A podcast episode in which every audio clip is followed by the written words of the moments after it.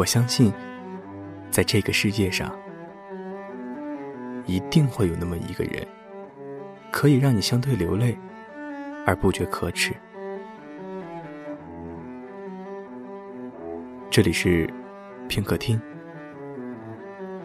今天要和大家分享的是来自于 Stephanie 的文字，名字叫做《身体记忆》。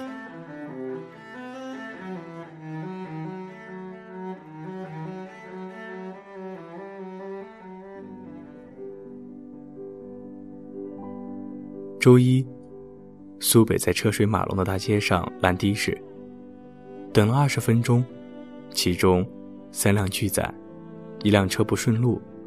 综上所述，一无所获。阳光洒在他的左脸上，空气中有尘土的味道。他下意识地掏出手机，想发条短信给盲远吐吐槽。滑到通讯录 M 区的时候。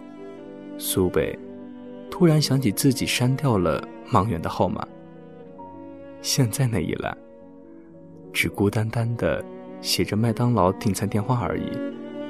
于是，苏北想找找其他人，却发现居然没有一个人可以是他一早起来就没头没尾的发短信说两句的关系。在他发呆的瞬间。一辆的士在他面前停下，车里的乘客开门走下来。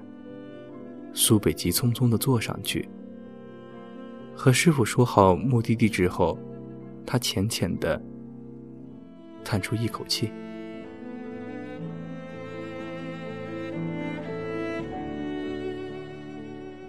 这天之后的很多天里，苏北开始学着习惯没有忙远的生活。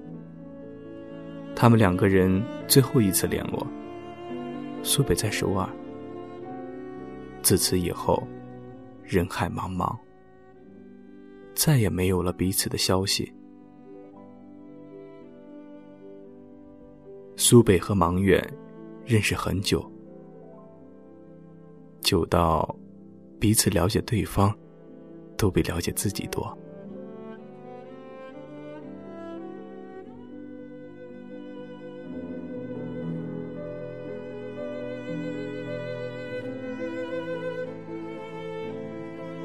十七岁那年，他们一起出国闯荡。两个人在飞机上坐了邻座，聊到最后，发现居然是同校不同专业的同学。于是很自然的，在没踏上陌生土地之前，两个人在三万英尺的空中就结下了混合着陌生与熟悉的友谊。求学的日子是清苦的，但是有盲远在身边，苏北也不怎么担心。他们在住了半年学校宿舍之后，找了个更便宜的两居室住下来。那时还不流行什么男闺蜜。对于苏北来说，盲远是他除了爸妈之外，唯一可以将身家托付的那个人。这是福气，因为这样的人一辈子也遇不上几个。学校的作业很多，有好几次，苏北需要在图书馆里一坐就是一个晚上。盲远就坐在他的左手边，在他烦躁的时候，掏出保温杯，倒一杯自己煮的普洱茶给他，然后拍拍他的手。继续低下头看书。苏北会写小条给盲远，说：“小孩儿，我们吃宵夜去吧。”然后两个人收拾书包，踏着夜色走到学校旁边的麦当劳。苏北吃麦香鸡，盲远吃双吉，薯条两盒倒在一起，两只手在上面抓来抓去。苏北和盲远说着班里的事儿，盲远一边笑着。一边把番茄酱挤在薯条上。周末的时候，两个人要么蹲在家里看电影，要么就一起开车去菜市场买补给。苏北饭做的很好吃，所以洗菜刷碗这种事儿，一直是忙远的任务。苏北只负责炒菜和吃。苏北的妈妈很喜欢芒远，觉得这个男孩子长得干干净净又踏实。王远的妈妈也很喜欢苏北，觉得小姑娘很懂事儿，又能照顾王远，做饭给他吃。但是苏北和王远知道，他们是亲人。苏北生病的时候，王远会把一切都帮他打点好。下雨的时候，苏北会跑到车站去接没带伞的芒远。每天晚上，他们都会互相等着对方安全归家。他们两个的家。他们两个人在一起的时候，不用担心会被这个世界遗忘掉；喝多了，不用担心没人管；天晚了。也不用担心没人来接。在这个完全陌生的国度，至少这两个人会互相照顾彼此，会互相寻找彼此。他们不计得失的为对方着想，这比爱情更重要。后来，苏北恋爱了。对方是一个笑起来左边嘴角会微微扬起的男孩，苏北很快乐，但他也少了很多时间和盲远在一起。再后来，苏北搬走了，搬去了男孩的房子里。他们在一起两年，直到最后苏北回国。这两年里。苏北经常跑回他和盲远一起住过的公寓楼下坐一坐，看着街上的人走来走去，想着自己和盲远每天迎着晨光和霞光，在这条路上来来回回的身影。盲远也搬走了，住回了学校的宿舍。他们还是每天都会见面，一起吃午饭，聊天。偶尔去看个电影，每天发大量的短信，说很多话，在一起大声笑，躲在彼此身边要温存。但是什么东西溜走了，他们都没有察觉。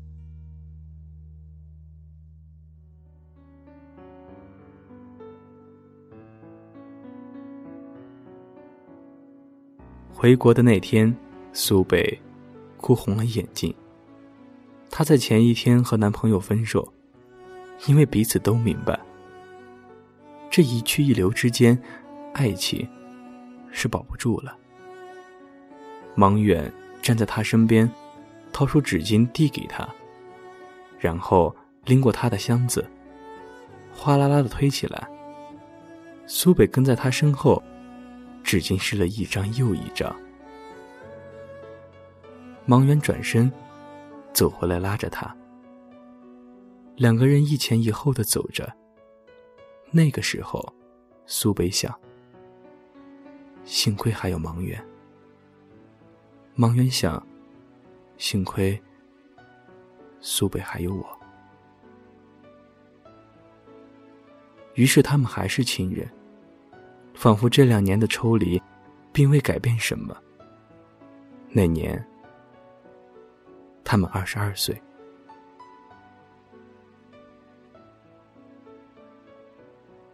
一个城市说大也大，说小也小。大的时候，人散进去，一辈子也遇不到；小的时候，恨不得转个角，都能遇见个两三次。可惜，芒远和苏北属于前一种。回国之后就开始工作的两个人，一个在城东，一个在城西，中间隔着很多的楼房，还有嘈杂的马路。开始的几个月里，他们会频繁的见面，不远万里的，不计成本的。后来，这样的镜头就变成了一个月一次，两个月一次，半年一次。他们的短信越来越少，也许是生活不在一个频率了，也许是家人朋友在身边之后，新房里住着的寂寞搬走了。直到有一天，苏北发现自己已经三个月都没有给盲远发过一条短信，他突然慌了。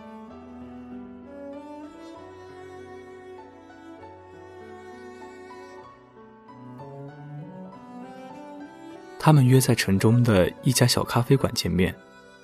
黄昏时分，两个人坐在了彼此的对面。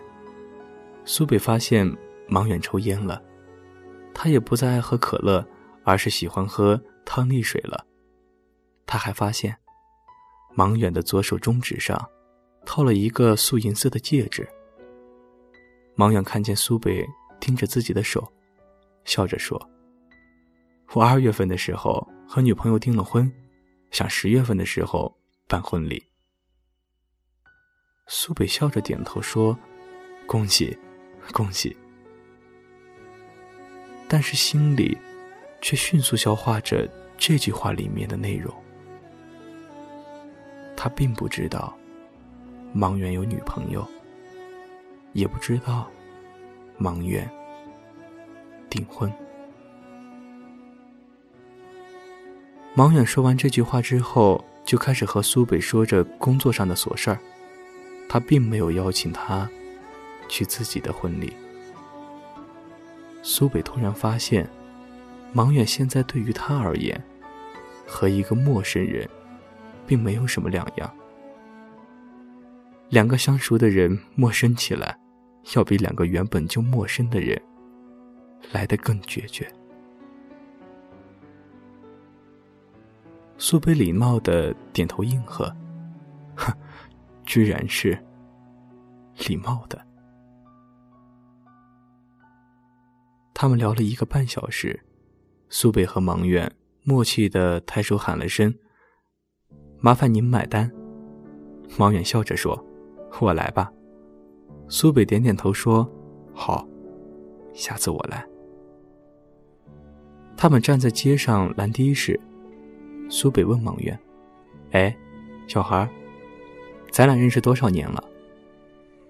芒远咧着嘴笑，说：“你好久没有叫我小孩了。”苏北耸耸肩，说：“你在我眼里本来就是个小孩。”芒远笑说：“拉倒吧，当年咱俩一起回国的时候，要不是我，你找得着登机口吗？你？”哭的眼睛肿得跟个大桃子似的。说到这儿之后，两个人都沉默了。不过，这个问题也着实让他们都沉默了一会儿。不是为了什么别的原因，而是两个人真的都在认真的算。盲眼说：“今年是第九年了。”苏北点点头说：“可不，缘分啊。”然后，他们说着电话联系，彼此分别。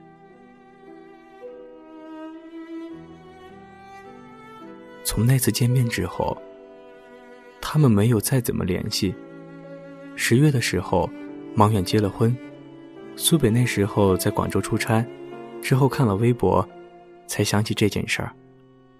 在下面留言说：“恭喜了。”忙远回：“谢谢你。”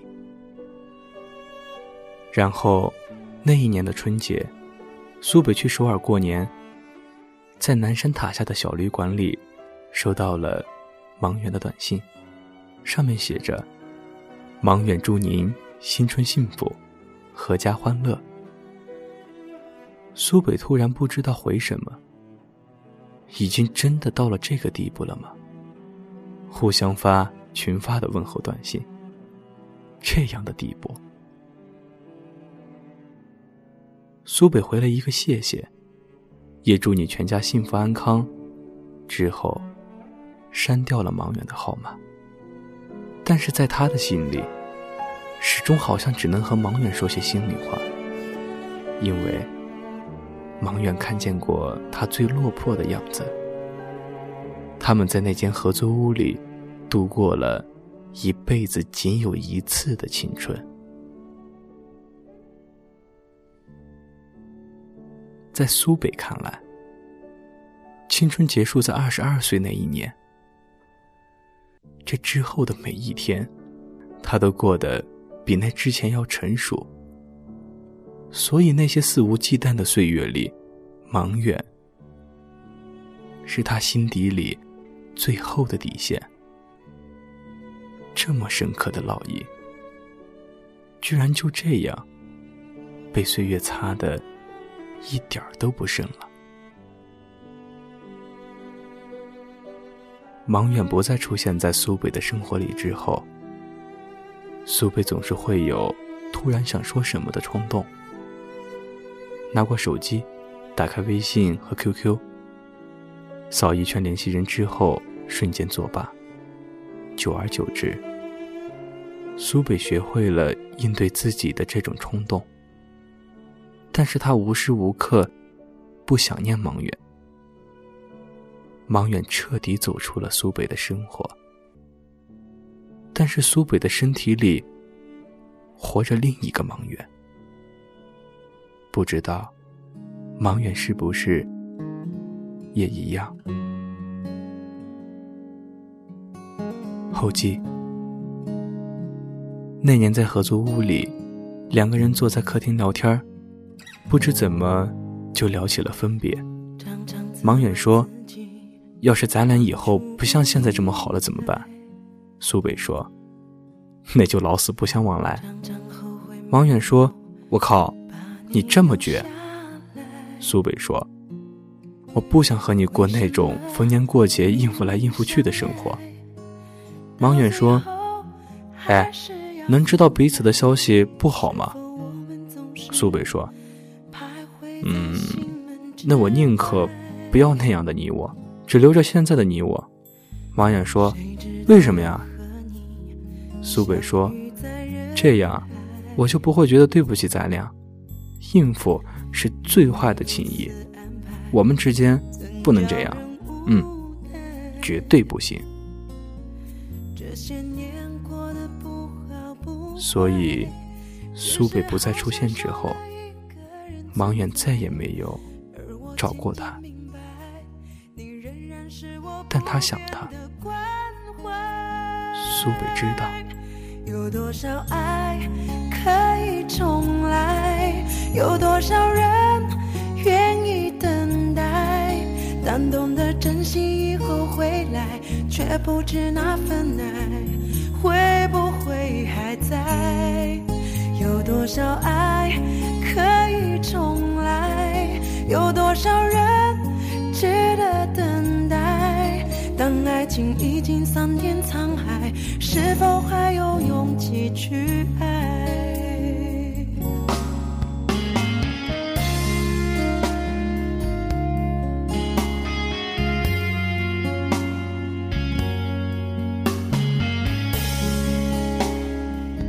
？Stephanie 写于二零一四年四月六号凌晨一点二十一分。祝收听愉快。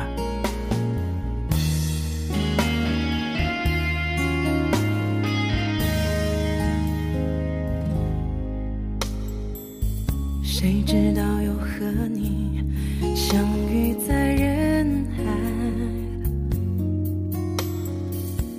命运如此安排，怎叫人无奈，这些年过得，是好像少了一个人存在。而我渐渐明白，你仍然是我不变的关怀。有多少爱可以重来？有多少人愿意等待？当懂得珍惜以后回来？却不知那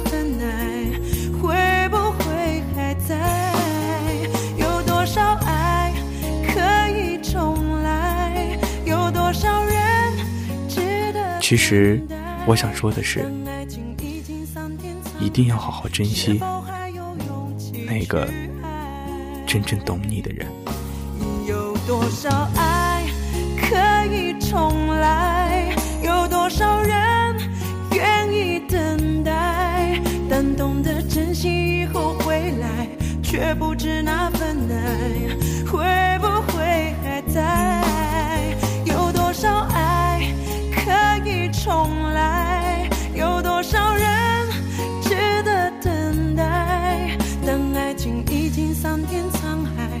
是否还有勇气去爱？等爱情已经桑田沧海，是否还有